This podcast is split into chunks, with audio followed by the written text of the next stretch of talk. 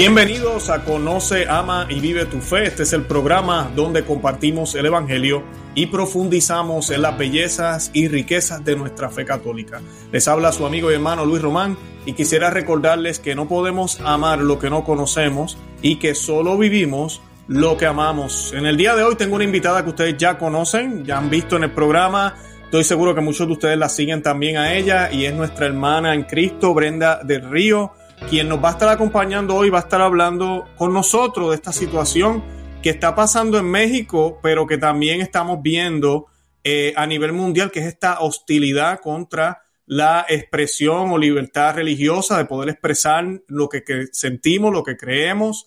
Y pues de eso vamos a estar hablando hoy por una noticia muy lamentable que sucedió en México. La sala especializada del Tribunal Electoral del Poder Judicial de la Federación falló contra dos cardenales, un obispo y dos sacerdotes mexicanos, porque alentaron a meditar bien el voto. Escuchen bien, porque solamente dijeron meditar bien el voto, rezar para pedir luz a Dios y no votar por promotores del aborto y la ideología del género en las elecciones del 6 de junio eh, de este año allá en México. Y los sentenciados fueron el arzobispo primado de México, cardenal Carlos Aguiar, eh, eh, el arzobispo emérito de Guadalajara, cardenal Juan Sandoval Íñiguez, quien hemos tenido ya aquí en el programa, el Señor lo bendiga, el obispo de Cancún, eh, Chetumal, el Monseñor Pedro Pablo Elizondo, no sé si lo estoy pronunciando bien, Cárdenas, y los sacerdotes Mario Ángel Flores Ramos y el rector de la Universidad Pontífica de México, eh, y Ángel Espinosa de Los Monteros. Básicamente, esas son las personas que están envueltas, los religiosos, nuestras oraciones para ellos, eso es lo más importante. Y hoy, pues Brenda nos va a estar hablando de eso. Yo quiero darle la oportunidad de de, presentarse un poquito a Brenda y a la misma vez de darle la bienvenida formalmente aquí a Conoce, Ama y Vive tu Fe. Brenda, ¿cómo estás? ¿Cómo te encuentras? Encantada de estar con toda tu audiencia tan hermosa de Conoce, Ama y, Vive tu Fe y de compartir eh, un tema tan importante con un hermano como tú. Así que bueno, saludos a todos. Excelente. Eh, Brenda, hoy vamos a estar hablando, como dijimos, de la libertad religiosa. Es un tema importantísimo. Estamos hablando de México, pero esto aplica a todo el mundo. Así que los que nos están viendo, así usted no sea mexicano, no se vaya, porque sé que le va a interesar muchísimo el programa. Y para comenzar, lo vamos a encomendar a la Santísima Virgen María, como siempre hacemos. Vamos a hacer un Dios te salve. Eh, Brenda, por razones de audio, yo voy a hacer la primera parte, tú haces la segunda, y esta oración la hacemos en el nombre del Padre y del Hijo y del Espíritu Santo. Amén. Dios te salve María, llena eres de gracia, el Señor es contigo. Bendita tú eres entre todas las mujeres y bendito es el fruto de tu vientre Jesús. Santa María, Madre de Dios, ruega por nosotros pecadores, ahora y en la hora de nuestra muerte. Amén. Amén. Mi señora, te encomendamos todo lo que somos, todo lo que vamos a estar diciendo hoy aquí en el programa y te encomendamos a los miles que van a estar viendo este programa. Además de eso, te pedimos que nos ayudes a luchar esta batalla contra la tiranía, contra las dictaduras y contra cualquier imposición donde no nos dejan ya ni siquiera pensar lo que nuestra fe dicta. Y esta oración la pedimos en el nombre del Padre, del Hijo y del Espíritu Santo. Amén. Bendito sea Dios. Bueno, pues Brenda, ¿cuál es la situación y, qué es lo que, verdad, cómo, cómo, qué es lo que está pasando ahorita mismo? ¿Qué derechos se están violando y qué es lo que está pasando en México? Bueno, bien, eh, vamos iniciando em, recordando que en esta cultura globalista y atea, se está haciendo un, un barrido de la cultura cristiana. Así como en algún momento del siglo pasado se habló del antisemitismo, pues ahora estamos en una situación verdaderamente de emergencia, que es una, una situación anticristiana. Todos los fundamentos están tratando de eh, dinamitar de la cultura occidental judeo-cristiana. Bueno, eh, ¿qué sucedió? Mira, el 18 de noviembre, la sala especializada eh, del Tribunal Electoral falló, como tú bien lo dijiste, contra dos cardenales, contra un obispo y contra dos sacerdotes. Eh, uno de ellos, ex rector de la Universidad Pontificia, fueron tres magistrados los que hablaron de la transgresión de, em, de la eh, pues de la ley iglesia-estado, ¿no? De esta, eh, de esta idea masónica, porque hay que decir las cosas como son. Eso es lo que... Eh, la masonería siempre ha tratado de callar la voz eh, de la iglesia y ha tratado de decir que, em, bueno, la fe es para vivirse de los dientes para adentro, de la puerta de tu casa para adentro y de la puerta del templo para adentro. Y que los católicos no nos debemos de meter en política.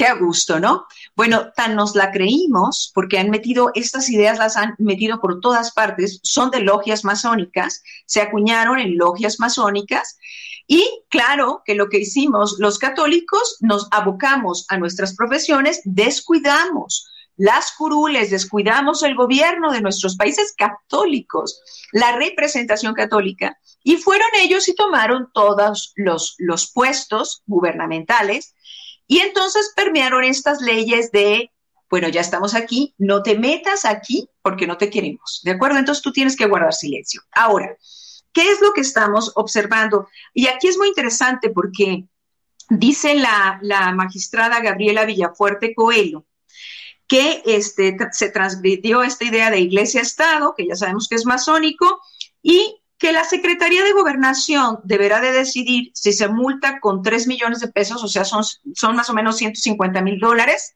a estos prelados. Ahora, ojo, yo veo aquí un pleno desconocimiento. Eh, en redes sociales, y no tanto el desconocimiento, sino la infiltración masónica en redes sociales, Luis, y veo el desconocimiento de los cristianos, de los católicos, eh, en la vida pública, eh, de los derechos humanos que tenemos a nuestro favor. ¿Por qué? Porque nos asustamos, porque pensamos que solamente tenemos la oración. No, por supuesto que tenemos la oración, pero tenemos los tratados de derechos humanos de nuestro lado. ¿De acuerdo? Entonces, voy a estarme basando y esto va a servir, como te decía yo fuera del aire, para todos nuestros hermanos latinoamericanos cuyos países hayan firmado tratados de derechos humanos, como el Pacto de San José, como la Carta de Derechos del Hombre, pero sobre todo el Pacto Internacional de Derechos Civiles y Políticos, como vamos a ver. Fíjate que aquí, Luis, eh, eh, con motivo, con motivo de los 25 años de la Comisión Nacional de Derechos Humanos, se emiten fascículos de acuerdo a, los, em, a cada uno de los derechos humanos eh, eh, y lo emite, los emite eh, precisamente la Comisión Nacional de Derechos Humanos en 2015. Vamos a estar leyendo desde las propias líneas escritas y analizadas por la Comisión Nacional de Derechos Humanos mexicana sobre estos temas, sobre libertad religiosa en México. Quiero que, lo conozcan y creo que lo pueden encontrar incluso en Internet. En Internet quiero que vean la carátula, está firmado por la Comisión Nacional de Derechos Humanos, Libertad Religiosa y demás. Ustedes lo pueden buscar. Eh, fascículo número 13, Libertad Religiosa en México, escrito por Alonso Lara Bravo y editado por la Comisión de Derechos Humanos. Nos vamos a estar refiriendo a otro de estos que se llama el Pacto Internacional de Derechos Civiles y Políticos, fascículo número 3. Un importantísimo pacto, eh, también para defensa de la vida, escrito por Guadalupe Barrena, también editado por la Comisión, y otro que se llama Libertad de Expresión y Acceso a la Información, de texto sobre derechos humanos de Eduardo de la Parra Trujillo. Eduardo de la Parra Trujillo, o sea que estamos hablando con las mismas palabras de la Comisión Nacional de Derechos Humanos mexicana, pero que sirve también para tu Estado, tu país, que firmó los tratados de derechos humanos. Excelente. Brenda, si, puedo decir algo antes de que comience. Bien importante, me gustó algo que dijiste. Estamos utilizando el lenguaje de ellos. Bien importante esto, porque pues, nosotros aquí en el programa también hemos hablado de la libertad religiosa. El programa de hoy estamos utilizando, estamos en un mundo que ya no es católico. En el pasado México inclusive fue un estado católico, un país católico, eh, completamente católico, siempre toleró las otras religiones, porque eso es falso lo que nos dicen, que los, católicos no dejaban que hubieran judíos, que no hubieran de otros, eso es falso, pero sí era un país católico, que se regía por, por el catolicismo, igual eh, la gran mayoría de los países de América eh, Latina, América del Sur, el Caribe, todos los que fueron conquistados por España mayormente. ¿Qué pasa? Ahorita estamos en un mundo donde ya los países, lo que John Henry Newman profetizó, la apostasía de las naciones es una realidad. El Estado y la Iglesia están divorciados completamente. En el caso de México es un poco complicada la situación porque la masonería se ha infiltrado desde, el siglo pasado. Sabemos, la, conocemos la historia de los cristeros también y mucho antes que eso. Pero es exactamente eso. Ya han llegado al punto de divorciar la iglesia al Estado. Pero con todo y eso, hubieron unas cosas que ellos declararon más para hacerle daño en un cierto sentido a, que hubiera una sola verdad y crear este melcocho que estamos viviendo ahora. Digo melcocho, una palabra puertorriqueña, esta mezcla que tenemos ahora, que ellos utilizaron en su tiempo para destruir a la cristiandad. Ahorita, esas armas nosotros todavía las podemos utilizar. ¿verdad? Porque ellos hablan de libertad religiosa, tolerancia, igualdad. Pues entonces, ¿cuál es el problema? Que yo diga lo que yo siento. Claro, estamos viendo ya que la cosa está cambiando y se está volviendo ya una dictadura. Algo que la Iglesia Católica nunca hizo cuando era la época de la cristiandad, pero ellos están dispuestos a hacer por lo que ellos creen. Entonces, este, eh, quiero hacer esa aclaración porque no es que estemos de acuerdo con lo que se está viviendo hoy en día, que se permite cualquier cosa y tu verdad y mi verdad y todos estamos bien, no es eso pero es que estamos en un mundo que ya no es católico. Entonces tú y yo, como católicos, estamos llamados a utilizar las armas que tenemos por ahora. Lamentablemente la iglesia ya no tiene la influencia que tenía en el pasado. Así que tenemos que utilizar estos documentos, que inclusive están llenos tal vez de algunas cosas que no estemos de acuerdo, pero sí permiten la libertad de yo decir Cristo es el Señor, de yo decir yo creo esto, yo creo lo otro, y que nadie me diga que yo estoy siendo un terrorista por decir eso.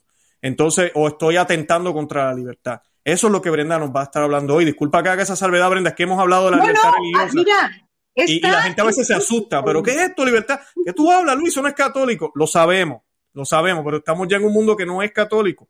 Y pues tenemos que jugar con lo que tenemos y ser astutos, como el Señor nos dijo que, que debemos ser. Como el enemigo es astuto, así tenemos que ser nosotros también.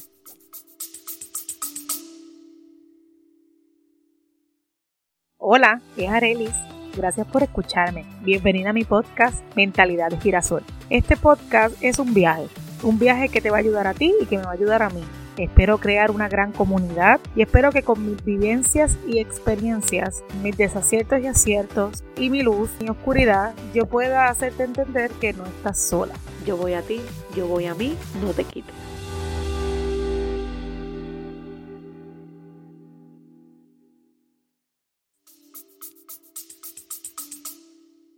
Estás, en lo cierto. ¿Por qué? Porque si ellos que hablan tanto de igualdad y equidad y tolerancia son intolerantes, son inequitativos y quieren privar de derechos humanos a todos simplemente por su oficio. En este caso, están tratando de privar de los derechos humanos fundamentales a personas de la especie humana que son los religiosos, simplemente por el oficio que ellos tienen.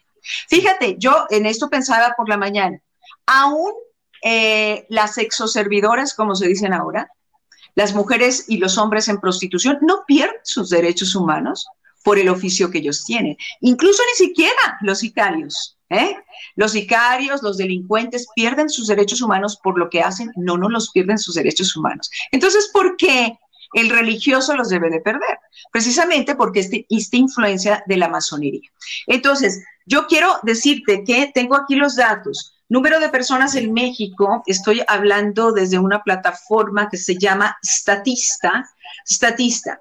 Si nosotros somos 126 millones de mexicanos, o 120, entre 125 y 126, de católicos en México son 97 millones 864 mil 22 eh, personas, 2020. Esta es estadística 2020, protestante, o sea, cristiano, cristiano evangélico, con los mismos principios en cuanto a la vida y en cuanto a la familia que nosotros, bueno, son 14 millones 95 mil. Entonces suma 97 mil. 800, eh, casi 90, 98 mil, más 14 millones para llegar a 126. Oye, pues la inmensísima mayoría somos cristianos, la inmensa mayoría. O sea, más del 90%. Y fíjate aquí, judaico 58 mil, islámico 7.98. Fíjate nada más. Y este, y así, así. Bueno, vamos a la historia de México. Vamos a la historia y vamos a avanzarnos. En esto me puedes interrumpir cuando tú quieras. Yo veo un pleno desconocimiento de nuestros derechos y por eso no, los, nos asustamos y no se los ponemos delante de ellos y decir, señores, atención, este, deténganse, porque aquí el derecho internacional nos defiende. Bien, vamos a leer del fascículo Libertad de Religiosa, fascículo 13 de la Comisión Nacional de Derechos Humanos, eh, eh, página 26. La libertad religiosa en la Constitución mexicana.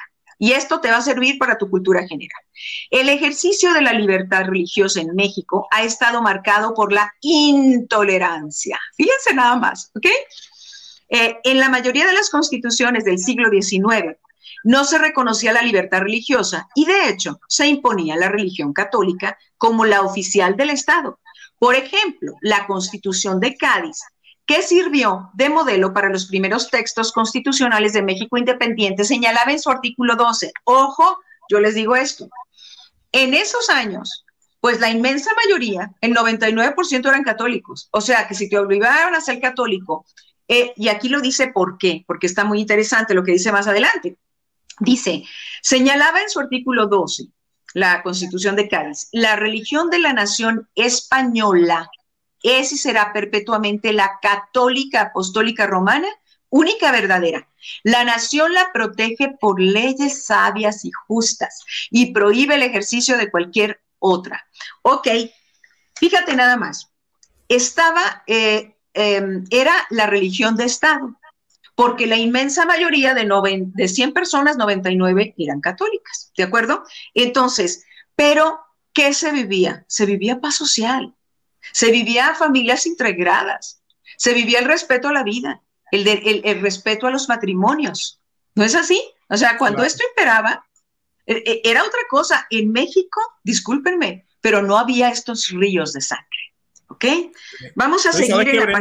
me, gusta que digas eso porque a veces hasta los católicos, tú hablando de esa manera, yo he escuchado gente que dice, pero Luis, no, es que es mejor que haya libertad para otras cosas.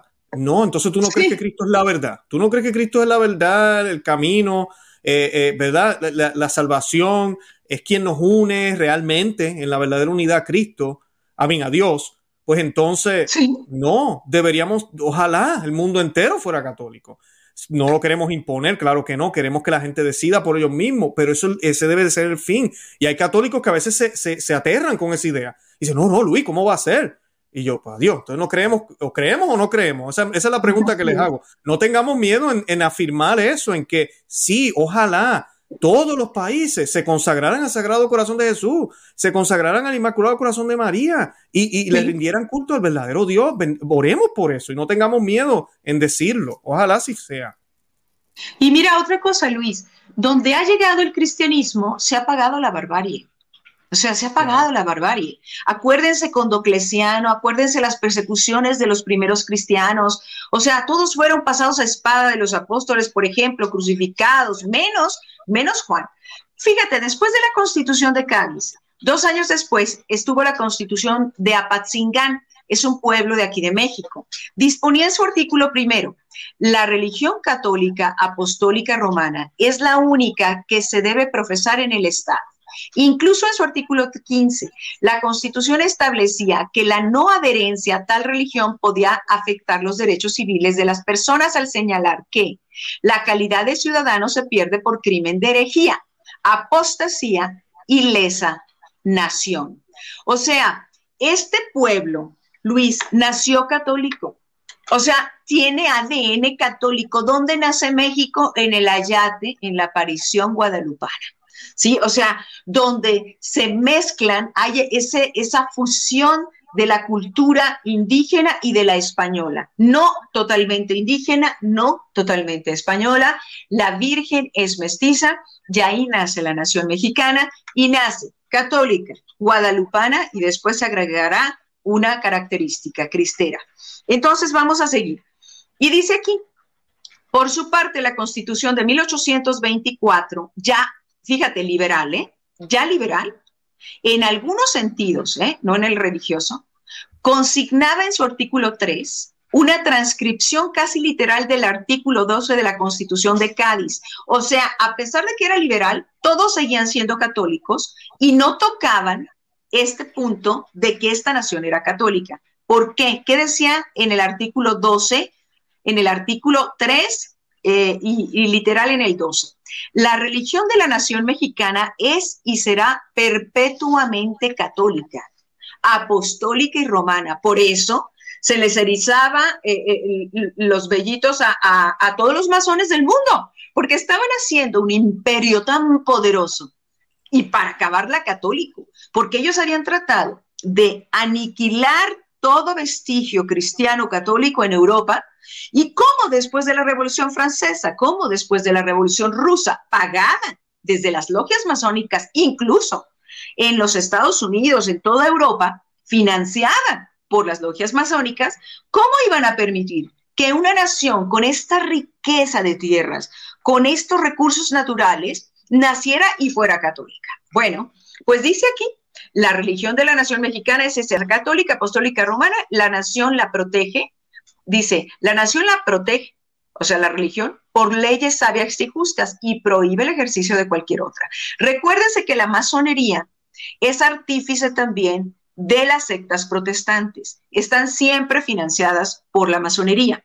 Ok, una vez superada tal concepción dogmática, el primer paso hacia una república laica fue en 1833, año en que el vicepresidente Valentín, Valentín Gómez Farías impuso la prohibición de las de que las manos muertas, así le llamaban a la iglesia, imagínate, de que las manos muertas adquirieran bienes raíces, la eliminación del diezmo, o sea, fíjate, los religiosos no podían adquirir bienes raíces, no podían comprar tierras y no podían ser propietarios de fincas.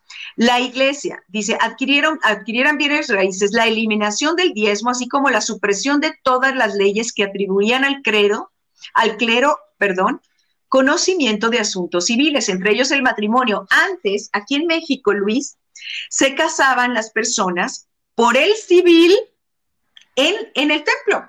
O sea, los registros de los matrimonios los llevaba la iglesia, no los llevaba el gobierno. Así era aquí.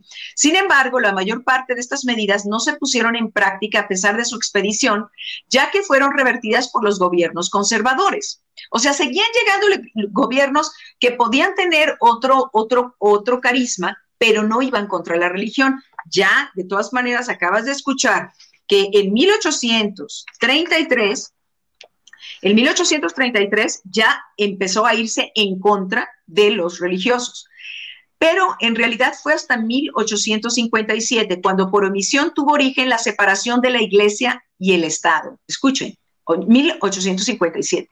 En el marco constitucional, toda vez que la constitución de este año no hizo mención de tratamientos privilegiados a la Iglesia o de intolerancia hacia otras religiones. Por otro lado, aquí vamos con la primera eh, avanzada de la masonería en México muy fuerte. Las leyes de reforma promulgadas entre 1854 y 1857, así como la ley Juárez. Recuérdense que este indígena, este hombre de origen indígena de Oaxaca, Benito Juárez, era un masón, grado 33, ¿sí? Entonces promulga la ley Juárez y la ley Iglesias. Y van a ver las cosas que eh, decían estas leyes. ¿Qué eran? Fíjense, como la supresión de corporaciones masculinas de regulares, que prohibió las, este, las asociaciones religiosas. O sea, que hubiera grupos de sacerdotes que vivieran juntos y que tomaran votos, ¿sí? Em, la extinción de cofradías, que la cofradía del Rosario, o sea, ¿qué eran? Los organismos laicales de ahorita, Luis.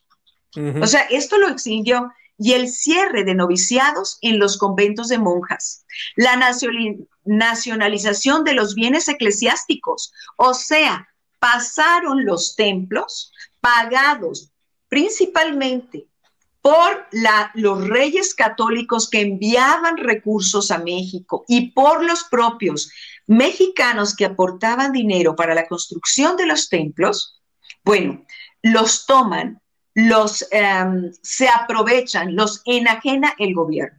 Esto en contra de todo derecho, ¿eh? Y la eliminación, todavía es así, ¿no? Los templos siguen siendo del gobierno de México. Todavía nuestros templos, qué vergüenza, esto tiene que cambiar, mexicanos, ¿eh? Esto tiene que cambiar, esto no puede quedarse así. Y eso no es así en todo el mundo. los mexicanos tal vez no saben, pero por ejemplo aquí en Estados Unidos los templos no son del gobierno. Ajá. Oye, si los pagan los ciudadanos, ¿por qué va a disponer el gobierno de los templos? ¿No? Entonces, esto, esto es terrible. Eh, esto estamos viendo, fíjate que es un atropello que, por ejemplo, la Guardia Nacional esté dentro del templo de, de la Catedral de México, ¿sí? Eso ofende profundamente. Me decía una religiosa que ella pues pasaba diariamente por la catedral y se, se paraba a hacer oración, entraba al templo y un guardia dijo, ¿y por qué usted viene todos los días? Fíjese, esto es muy, es muy peligroso lo que estamos viviendo, ¿sí? Entonces, esto va, y ahorita vamos a hablar de la libertad religiosa desde los tratados internacionales, pero es muy importante los datos que yo les estoy aportando, tanto en fechas como en las leyes y cómo se van modificando las leyes. Y esto lo cuenta este mismo fascículo 13 de libertad religiosa emitido por la Comisión Nacional de Derechos Humanos. Ahí le Bueno, la nacionalización de los bienes eclesiásticos, la eliminación del fuero eclesiástico y algunas de enorme impacto político, como dejar que el sostenimiento del culto fuera hecho por los propios fieles. Escuchen esto. Ley Juárez y la ley Iglesias, dejar que el sostenimiento del culto fuera hecho por los propios fieles. O sea, impedirte dar culto a Dios. ¿sí?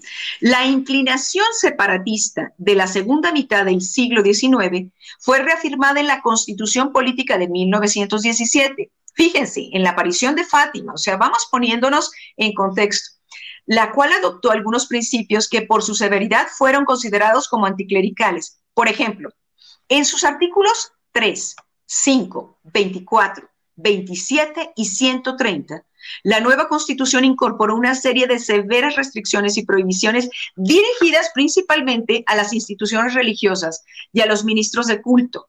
Fíjate, no se aplicaron estas hasta 1925. Les recuerdo que la persecución cristera fue de 1926 al 29. Quiero que pongan mucha atención en los datos que les voy a dar. Cuando Lenin entra al gobierno en la Unión Soviética, cuando se financia desde las logias masónicas la revolución rusa, Luis, y se arrasa con la cultura cristiana, se rompen íconos, se tiran cruces, se tiran cúpulas eh, cristianas y se barre con la cultura cristiana eh, en Rusia, pagado todo desde logias masónicas, acuérdense, acuérdense de esto, esto es muy importante lo que les estoy diciendo, bueno, Alexandra toma poder Lenin y tuvo una, una mujer cercanísima a él en el gobierno que se llama Alexandra Kolontai. Alexandra Kolontai viene a México a reunirse con el Partido Comunista Mexicano en, de 1924 al 25, entrado el 26. Y fíjate qué curioso, estas normas de esta constitución de 1917 se aplican.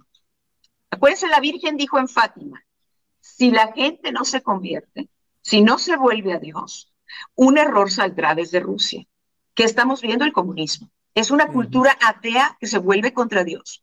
Y así como se lo dijo la Virgen al padre Stefano Gobi, le dijo, el dragón rojo es el, el, comunismo ateo que lleva a la humanidad a la negación de la existencia de Dios.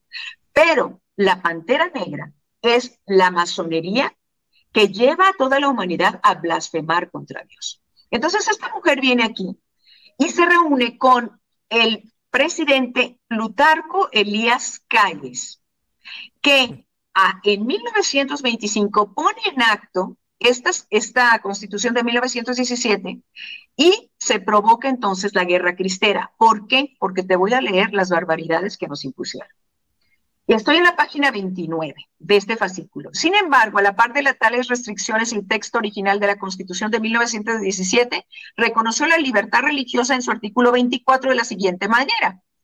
Todo hombre es libre para profesar la creencia religiosa que más le agrade y para practicar ceremonias, devociones o actos de culto respectivo en los templos o en su domicilio, particular siempre que no constituya un delito o falta penados por la ley pero vamos a ver, entre ellas destacan educación laica tanto en escuelas públicas como privadas. En 1934, a raíz del ascenso al poder de Lázaro Cárdenas, se modificó el artículo 3 en el sentido de cambiar educación laica generalizada por educación socialista. Ok, la educación que impartía el Estado será socialista y además de excluir toda doctrina religiosa, combatirá el fanatismo y los prejuicios, para lo cual la escuela organizará sus enseñanzas y actividades en forma que permita crear en la juventud un concepto, escucha esto Luis, racional, exacto, eh, dice, y exacto de universo y de la vida social. Prohibición de las instituciones religiosas y a los ministros de culto de establecer o dirigir escuelas primarias. No podían ellos tener sus colegios y a la vez ser directores de ese colegio o directoras las monjas de ese colegio. Y luego sigue aquí, prohibición de realizar votos religiosos y de establecer órdenes monásticas, prohibición de realizar actos de culto fuera de los templos, prohibición de las asociaciones religiosas para adquirir, poseer o administrar bienes raíces, de modo que los templos pasaron a ser propiedad de la nación. Desconocimiento de juramento como forma vinculatoria de efectos legales. Desconocimiento de la personalidad jurídica de las iglesias. Ejercicio del ministerio de culto reservado solo a mexicanos por nacimiento. O sea, no podía haber sacerdotes españoles, americanos o europeos, que eran normalmente los que había. Prohibición a los ministros de culto de hacer críticas a las, a las leyes. Esto es 1917 y van a ver cómo cambia después, eh, más adelante. autoridades y al gobierno. Prohibición de los ministros de culto para heredar por testamento salvo sus parientes en cuarto grado. Bueno, ¿qué pasó después de esto? Las restricciones constitucionales, estoy en la página 30 del fascículo de libertad religiosa, las restricciones constitucionales creadas en 1917 se conservaron por más de seis décadas, hasta que a finales de la década de, los 80, eh, del siglo pasado se consideró necesario hacer nuevas modificaciones para adaptar las reglas a las nuevas perspectivas del Estado de Derecho contemporáneo, en particular con énfasis en derechos humanos. Lo anterior tuvo como resultado una reforma constitucional, muy interesante, muy importante para los mexicanos, en 1992, cuyo núcleo consistió en recordar, en reconocer los derechos de las instituciones religiosas más que la libertad de las personas religiosas. O sea, mm. en 1992 en México se aceptó, fíjate, se aceptó la doctrina católica del catecismo de la Iglesia Católica, se entregó, eh, esta es nuestra doctrina al gobierno y la aceptó en el catecismo y en las Sagradas Escrituras, y lo aceptaron en 1992. Se reconocieron las asociaciones religiosas más no se dio más libertad, que es lo que merecerían los, los, este, todos los religiosos, que son seres humanos con derechos humanos, pero dicen, y culto público promulgada en julio del mismo año. Bueno, dice aquí, grosso modo, eliminó la mayoría de las restricciones y prohibiciones impuestas en el texto original de 1917. Pero vamos a lo importante. No obstante, dejó intactas la mayoría de las restricciones de los derechos políticos de los ministros de culto, que es lo que estamos observando ahorita en esta sentencia. Bueno, no sentencia, sino en, esta agresión. Dice, eh, con motivo de la reforma constitucional, aquí viene lo interesante. ¿Qué sucede en el año 2011? En junio de 2011 se hace una reforma constitucional en México en materia de derechos humanos, Luis. O sea, todos los tratados internacionales de derechos humanos, por supuesto los serios, ¿verdad? Porque, por ejemplo, eh, Belém do Pará no es un tratado de derechos humanos, eh, Yogyakarta no es, son convencioncitas de la ONU con pura gente ideologizada, no, eso no obliga. El Cairo, Beijing, no obliga a México. ¿Cuál es? La Convención de Derechos del Hombre, ¿sí? ¿Cuál es este, el Pacto de San José? ¿Cuál es el Tratado de Derechos Civiles y Políticos? ¿Cuál es la Convención de Derechos del Niño? Todos los tratados en materia de derechos humanos firmados por México ahora son constitución política de los Estados Unidos mexicanos. Y ahí cambia todo el panorama y ahí tenemos nuestros verdaderos derechos que exigir. ¿Ok? Entonces, aquí nos dicen, la libertad religiosa dejó de tener como única referencia la, la definición que yo les leí del artículo 24 constitucional.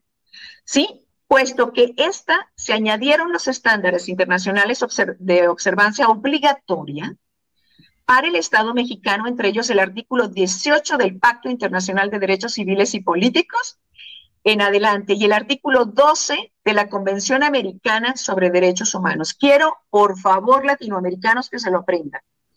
En el artículo 18 del Pacto Internacional de Derechos Humanos y en el artículo 12 de la Convención Americana de Derechos Humanos, que se, conoce como Pacto de San José, los cuales reconocen la libertad religiosa en los siguientes términos, ¿sí? Bueno, yo te voy a enseñar. Ahora está este este fascículo de Pacto Internacional de Derechos Civiles y Políticos, que es una belleza, es una belleza para eh, que tú puedas defender incluso la vida. Mira, aquí tenemos una tabla, una tabla en el artículo, digo, en, la página 30. Te voy a decir lo que dice esta tabla de estos derechos. ¿Ese es el pacto? ¿Cómo se llama? Sí. Se llama, se llama Pacto Internacional de Derechos civiles y políticos. Perfecto. Pacto Internacional de Derechos Civiles y Políticos. De Guadalupe Bárcena, y esto es palabra escrita por la Comisión Internacional, por la Comisión Nacional de Derechos Humanos en México, analizando los, los tratados internacionales de derechos humanos. Y aquí tenemos que el artículo 18 dice libertad de pensamiento, de conciencia y de religión. Y el artículo 19 dice libertad de expresión. Y el artículo 21 dice libertad de reunión. El artículo 22 dice libertad de, asociación. ¿De acuerdo? Pero te voy a leer en concreto el artículo 18. Toda persona, Pacto Internacional de Derechos Civiles y Políticos, señores, toda persona tiene derecho a la libertad de pensamiento de conciencia y de religión. Este derecho incluye la libertad de tener o adoptar la religión o las creencias de tu elección, así como la libertad de manifestar su religión o sus creencias individual o colectivamente, tanto en público como en privado, mediante culto, la celebración de ritos, las prácticas o la enseñanza Punto número dos de este artículo 18. Nadie será objeto de medidas coercitivas que puedan menoscabar su libertad de tener o de adoptar la religión o las creencias de su elección.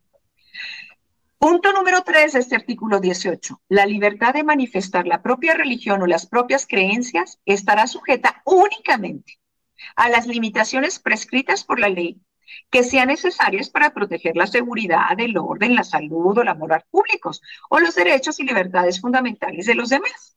Claro, si tú vas y matas a otra persona por tu libertad religiosa, pues no se vale, ¿de acuerdo? O si le rogas sus cosas, pues no, no se vale tampoco. Bueno, y cuarto, los estados partes en el presente pacto se comprometen a respetar la libertad de los padres y en su caso de los tutores legales para garantizar que los hijos reciban la educación religiosa, moral que esté de acuerdo con sus propias convicciones. ¿Qué te parece, Luis? Hmm. No, definitivamente.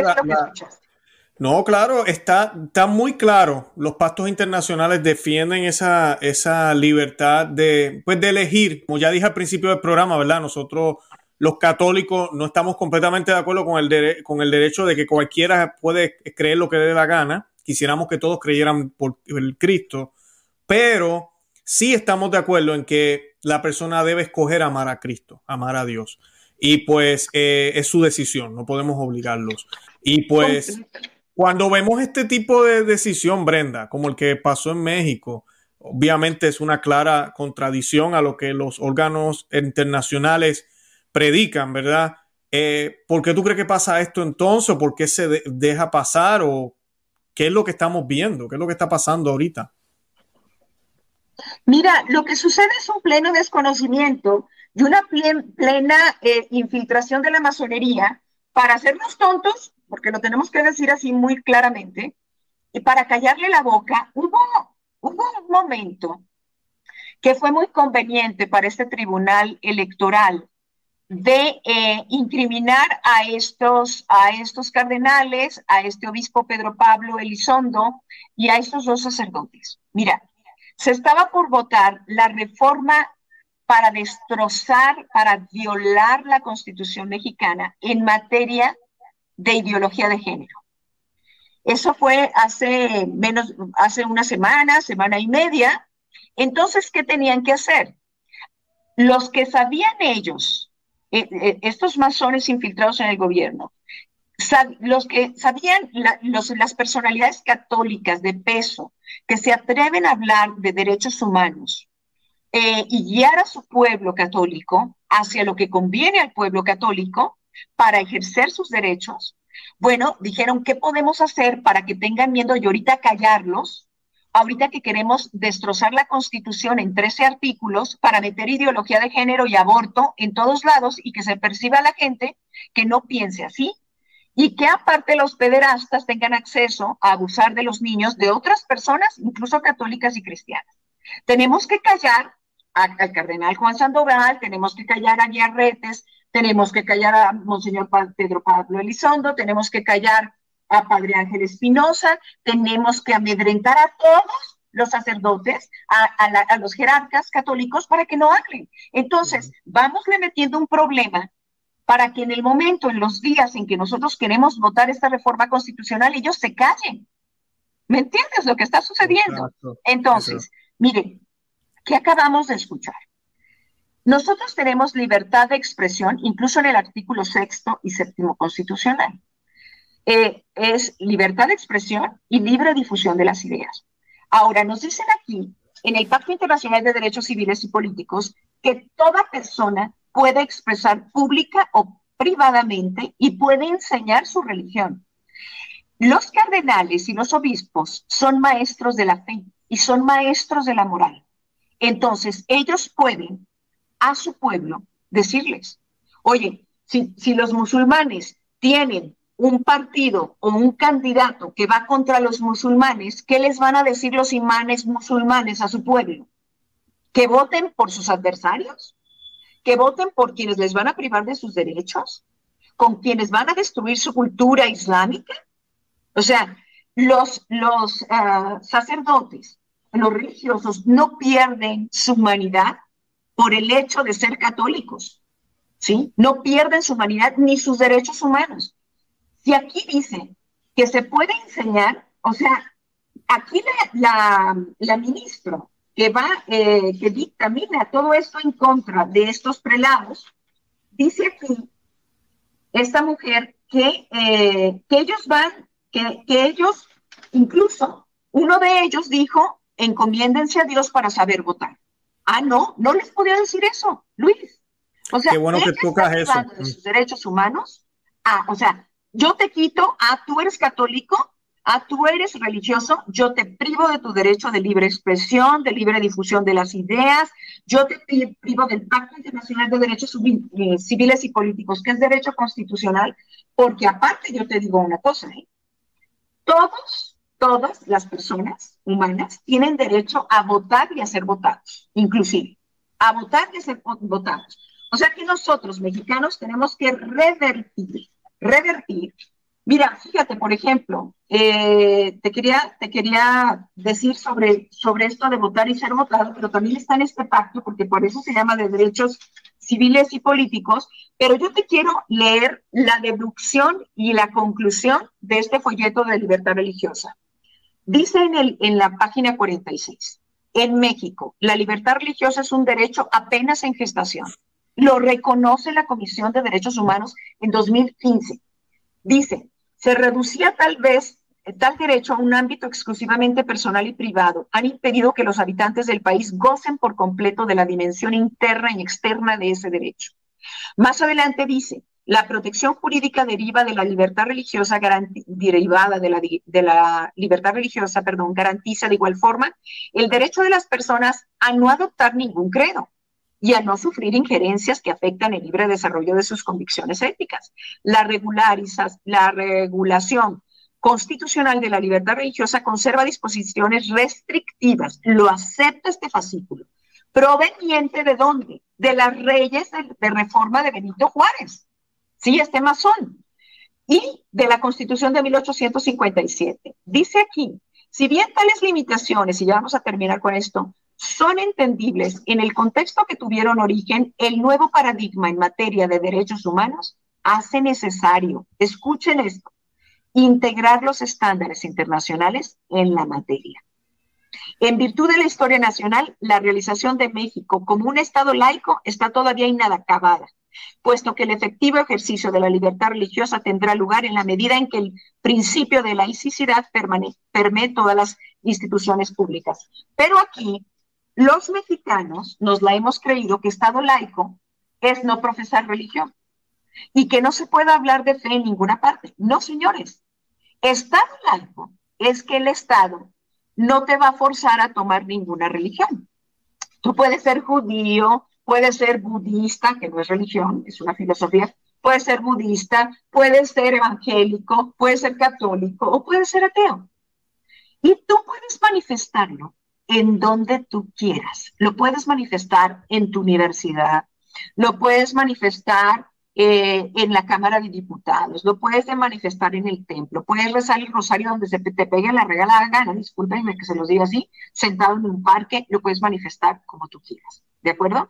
Entonces, lo que, ¿Sabes qué, Brenda? que, eh, e, ella, siguiendo la línea que, me, que dijiste ahorita de la magistrada, eh, porque tú acabas de decir muy, muy elocuentemente que esto de Estado y, y religión, es que el Estado, ¿verdad? No nos, no nos impone una religión o no nos impone, sino que no profesa ninguna, básicamente. No cree en nada. Pero se supone que yo tengo la libertad de escoger, eso dicen ellos. So, si ellos me dicen a mí que yo tengo la libertad de escoger, yo tengo el derecho de vivir mi religión en todos los aspectos de mi vida. Ya se están atreviendo a entrar en ese aspecto y a decirnos cómo vivir. Porque esta magistrada dijo lo que tú decías ahorita, que uno de los sentenciados alentó a los fieles católicos a que rezaran y pidieran a Dios que los iluminara al momento de votar. Y ella continuó, por supuesto, esto no se debe permitir. Los votos no son cosas celestiales ni espirituales. Se trata de generar votos con conocimiento, con información, a partir de ponderar otras cosas y justo es lo que se debe de respetar. Y ella continuó, ¿verdad? Como, como si tener una fe, como si creer en Cristo no, no, no fuera un impedimento para poder tomar una decisión inteligente. Que como quiera, no quiero, ¿verdad? insinuar nada, pero la realidad es que a veces hay gente que ninguna religión profesan y no se informan, no saben ni, ni por quién están votando, ni están diciendo nada. En la religión no es un impedimento. Entonces, ella lo que está diciendo aquí, y nosotros los católicos tenemos que despertar, porque esto es un atentado al gobierno y las leyes seculares que no creen en nada a decirnos cómo nosotros debemos vivir nuestra fe. y ya eso es una violación a los derechos humanos, como Brenda de Río nos ha dicho muy bien hoy, porque nadie tiene el derecho a decirte a ti cómo pensar. Es una violación a los derechos humanos fundamentales de los religiosos. O sea, ella está privando de los derechos humanos a los cardenales, a los obispos, a los sacerdotes, les está quitando la libertad de expresión. Ahora voy al fascículo de libertad de expresión y acceso a la información. Disculpen si, hemos hecho un poco denso el programa, pero esta información es vital para tener libertad y para tener conocimiento. Mi pueblo muere por falta de, de, conocimiento, pues esto es conocimiento de los derechos fundamentales, derechos humanos. Estos son verdaderos derechos humanos. Fíjense lo que dice.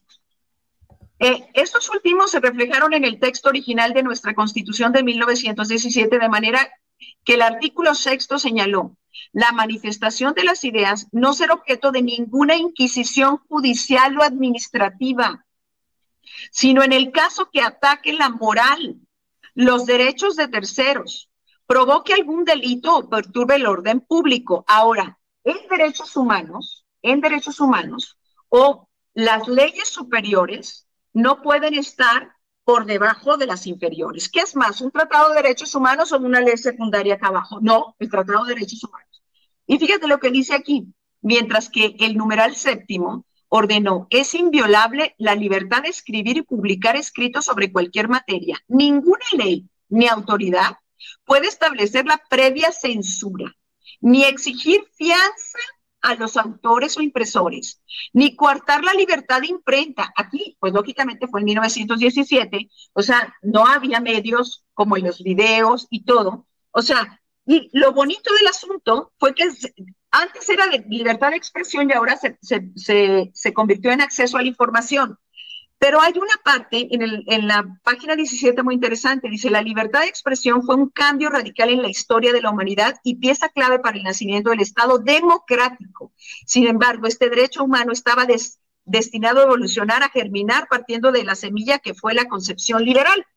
Y entonces dice aquí la autora, del autor, perdón, eh, Parra Trujillo, Dice que la libertad de expresión dejará de ser un derecho humano que imponía una abstención al Estado, dejar hacer o dejar pasar, para que no se entrometiera en la comunicación de opiniones y pensamientos, transformándose ahora en el moderno derecho a la información a un derecho humano que amplía el contorno tradicional de la libertad de expresión.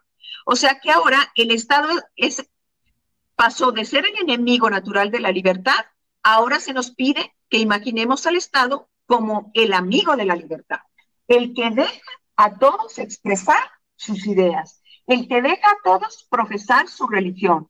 Así es que tienen derecho, por derecho internacional, los obispos, ¿pierden sus derechos humanos por ser religiosos, por su oficio? No, no lo pierden.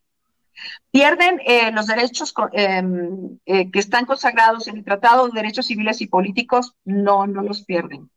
¿Pueden enseñar su religión pública y privadamente? Sí, sí lo pueden hacer.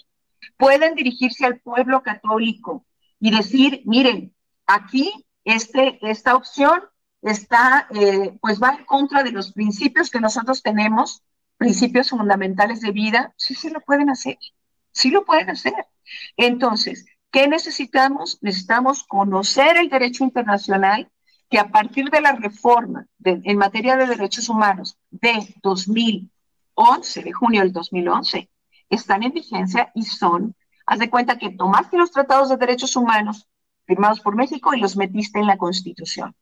O sea, es anticonstitucional lo que están haciendo contra los cardenales, los obispos, los sacerdotes y cualquier católico. Y si nosotros, mexicanos, latinoamericanos, permitimos y cedemos nuestros derechos, los, estaríamos perdiendo una lucha que lleva siglos, que lleva siglos, y no podemos ceder derechos ya conquistados. ¿Y eh, con qué debemos de combatir? Con el derecho constitucional internacional de derechos humanos en la mano. Así que tenemos libertad religiosa y como viste, aquí dice, las leyes de reforma privaron, eh, privaron a los religiosos de muchos de sus derechos humanos la libertad religiosa está en pañales en México, está apenas en gestación, según lo dice la misma, eh, la misma Comisión Nacional de Derechos Humanos en su fascículo 13 de libertad religiosa, firmado por ellos y editado por ellos. Excelente. Brenda, ¿tú no crees que esto tal vez es un acto de desesperación? Porque ven que estos líderes religiosos sí influyen y sí pueden hacer un cambio en la sociedad. Yo creo que sí, Luis, porque fíjate que todavía, a pesar de que ahora ya no es el 99% un país católico, sino que estamos en un 88%, 87% de país católico, eh, de todas maneras, pues tú, tú imagínate entre 100 personas que 88 sean católicas. Sin embargo, todos deben de ser respetados. Por ejemplo, si una, si una, no sé, si un budista eh, aquí viene el Dalai Lama y hace una conferencia y se dirige a los budistas y les dice, pues fíjense que tal partido aquí, pues ojalá que ganen estas ideas, nadie tiene por qué callarlo, ¿no? Entonces, yo creo que sí tienen mucho peso. Esto provocó este, este enrarecimiento del ambiente público eh, de, en contra, o sea, de las leyes inicuas, eh, privativas de derechos humanos, esto provocó la persecución cristera. Sí, de 1926 al 29, después se extiende ya hasta el 35. Fíjate lo que dice, eh, lo que decía Anacleto González Flores. Decía, el enemigo está en casa, uno de los mártires cristeros de aquí, de México. Él fue martirizado un primero de abril en el cuartel Colorado, aquí en Guadalajara, él lo torturaron, verdaderamente lo torturaron, y él bendijo a sus, eh, a sus verdugos. Él incluso, Anacleto, empezó a, hablar con católicos, a reunir a católicos, acuérdense, libertad de expresión, libertad de asociación, libertad religiosa, y decir, oiga, nos están privando de nuestros derechos, debemos reaccionar. Y no tenía internet, pero tenía eh, folletos, los imprimían, los repartían, él nunca tomó las armas. Y sin embargo fueron por él. Lo, eh, le, ¿cómo se llama? Le, le, encajaron la bayoneta, o sea, con el cuchillo de la bayoneta, le, traspasaron el, cuerpo y después lo colgaron desde los este, pulgares, eh, lo, lo torturaron severamente y les dice, hermanos, hermanos a los torturadores, hoy voy a ser juzgado por el mismo que los va a juzgar a ustedes, pero sepan que en mí van a tener una persona a favor de ustedes. Sí, dice, el enemigo está en casa, nada tan frecuente como que los católicos de figurón, los católicos de fiestas de caridad, de antesala de obispos y de primera fila de pontificales, traten de, de contener los ímpetus, ímpetus valerosos y justificados de la porción que quiere luchar por Cristo. El enemigo mayor no está afuera, está en casa, vestido de hombre piadoso, de intelectual de gabinete, de gabinete y de filántropo. Anacleto González Flores, mártir cristiano. Wow. No, tremendo, Brenda. De verdad que se nos acaba el tiempo, pero definitivamente esta lucha la tenemos que continuar. El enemigo sabe que se le acaba el tiempo. Yo siempre lo digo en el programa. El enemigo sabe que se le acaba el tiempo. Las Sagradas Escrituras nos hablan de los últimos eh, tiempos y nos habla de cómo el demonio y, todo el mal va a estar usando cuanta táctica pueda para asustarnos, para enconarnos, para quitarnos la fe, para que perdamos, para que tengamos miedo, porque el miedo pues nos paraliza y no hacemos nada.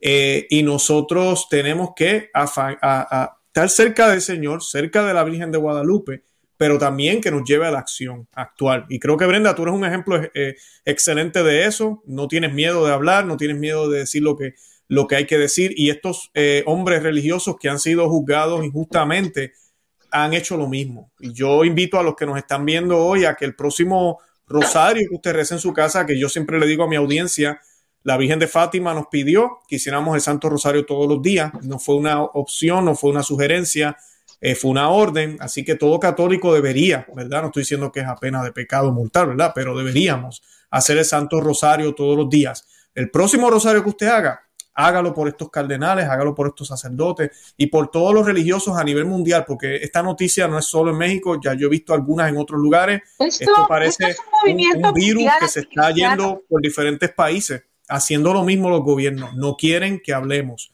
no quieren que seamos cristianos y que demos la cara por los derechos eh, del hombre, de los derechos de la humanidad. Oye, y también, mira, a mí me daría más miedo eh, ceder todos los derechos humanos que tenemos sí, en este momento. Da más miedo no luchar. Da más miedo dejarte atropellar y ceder tus derechos de profesar tu fe. Si, por ejemplo, vemos a, los ideólogos de género hablar de barbaridades Decía Chesterton, cuando eh, se ignora el mundo sobrenatural, no se vive ni siquiera al, orden natural, se vive por debajo del orden natural. Entonces, esto es más peligroso si no se habla. Debemos de hablarlo ahora, debemos de hablarlo cuando es prudente. El Espíritu Santo nos dice cuándo es, cómo es la prudencia. Nos da sus señales, nos da sus inspiraciones. Entonces yo sí les, les digo, es tiempo de participar, es tiempo de informarse, es tiempo de levantar la voz, es tiempo de estar en la vida pública. Tenemos que llevar la luz de Cristo al ambiente público, lo tenemos que llevar a la universidad, lo tenemos que llevar a la prensa. Yo me encontraba, Luis, impresionante. Fui y compré agendas en una librería católica, agendas de la mujer, y dije, ahora en Navidad voy a repartir estas agendas a mis amigas, las envuelvo y tengo regalitos. Gracias a Dios, Luis, que me puse a leerlos. Gracias a Dios. Feminismo. Y, mm. frases tomadas del diccionario feminista. palabras de sororidad, palabras, este, en mi cuerpo solamente mando yo, expresiones, y digo, están totalmente filtradas en las editoriales católicas, ¿sí? Es, este tipo de pensamiento. Es tiempo que nosotros valerosamente y con santidad llevemos a Cristo a todos los ambientes, a los medios de comunicación, y llevemos la verdad, la verdad que es Cristo el Señor. Así es que esto se pone bueno, esto es una gran aventura y si podemos morir cayéndonos de un resbalón, de una, o sea, desnucándonos en un, en un escalón o bañándonos en el baño, ¿por qué no dar la vida por Cristo? Que valga la pena nuestra muerte para que realmente la resurrección que el Señor nos ha concedido nos aliente a ser valientes y a dar la cara por Cristo. Amén, bendito sea Dios. Brenda, tú tienes un canal de YouTube, estás en Facebook, nos podría, yo voy a compartir los enlaces, pero si le quieres decir a la audiencia para que te puedan eh, buscar. Mira, no, yo estoy, eh, tenemos una campaña nacional por la vida que se llama Que Viva México. En Facebook estamos con el apellido oficial, Que Viva México Oficial.